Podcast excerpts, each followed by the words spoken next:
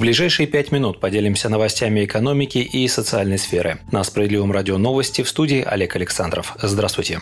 Власти страны намерены предложить молодежи в возрасте от 14 лет льготы на посещение культурных учреждений. Об этом в среду, 30 июня, заявил президент России Владимир Путин в ходе своей прямой линии с населением. По его словам, молодые люди смогут получить так называемую пушкинскую карту, на которую будет перечислена сумма на посещение учреждений культуры. Рассчитывая на то, что молодые люди воспользуются возможностью и смогут посещать не только региональные, но и всероссийские культурные учреждения, отметил российский лидер.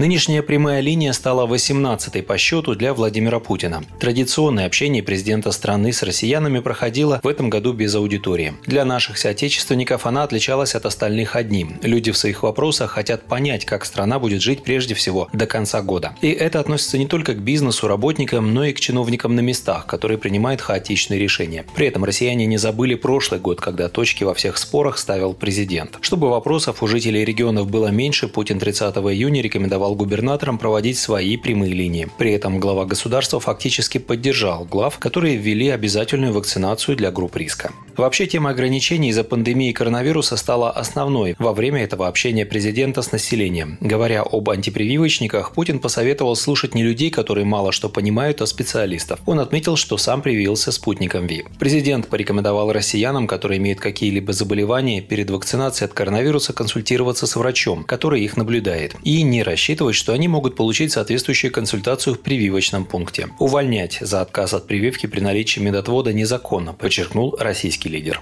Общее число обращений в адрес президента в рамках подготовки прямой линии составило около 2 миллионов. Россияне отправили вопросы и жалобы на ограничения по льготной ипотеке и выплатам на детей, на разбитые дороги и аварийное жилье, на рост цен и другие проблемы. Меры по поводу роста цен на продукты иногда принимались не своевременно, заметил президент. Путин добавил, что новый урожай позволит снизить цены на продукты в России. Также он пообещал, что никакого налога на скот в России не будет. Нужен налог на голову тем, кто распространяет такие слухи, отметил президент президента. Как сообщил Путин, годовая инфляция в стране сейчас находится на уровне 5,9%. Он рассчитывает, что инфляция вернется к целевым показателям, но, по словам президента, вряд ли это произойдет в этом году. И пообещал принять решение для сдерживания цен на стройматериалы.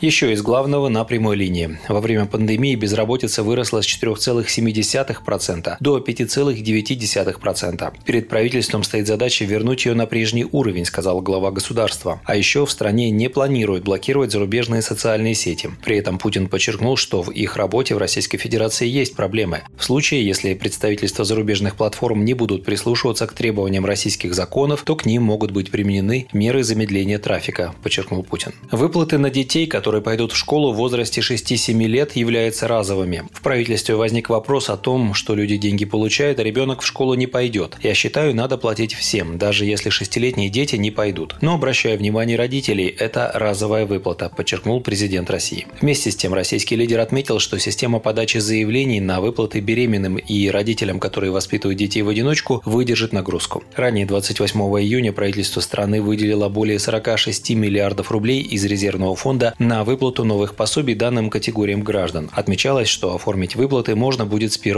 июля, в том числе и на портале госуслуг. Проблему нехватки рабочих рук в строительстве необходимо решать за счет массового обучения рабочим специальностям. Это лучшая альтернатива привлечению мигрантов и заключенных, считает лидер партии «Справедливая Россия за правду» руководитель фракции СР в Госдуме Сергей Миронов. Пока бизнес и Минстрой жалуются на нехватку мигрантов в России, целые регионы страдают от хронической безработицы и неоправданно низких зарплат. Обе эти проблемы необходимо решать в совокупности, но для этого власти и бизнес должны работать скоординированно. Вести учет реальных безработных, организовывать наборы вахтовиков, вести учет востребованных профессий и так далее. Но самое главное – организовать массовое обучение по рабочим специальностям, сказал он. Председатель партии подчеркнул, что освоение рабочих специальностей должно быть бесплатным и доступным каждому. Ранее в Минстрое предложили стимулировать возвращение мигрантов в Россию. По разным оценкам, в строительной сфере не хватает от 600 до 1 миллиона 200 тысяч рабочих. Вы слушали новости на Справедливом радио. Оставайтесь с нами, будьте в курсе событий.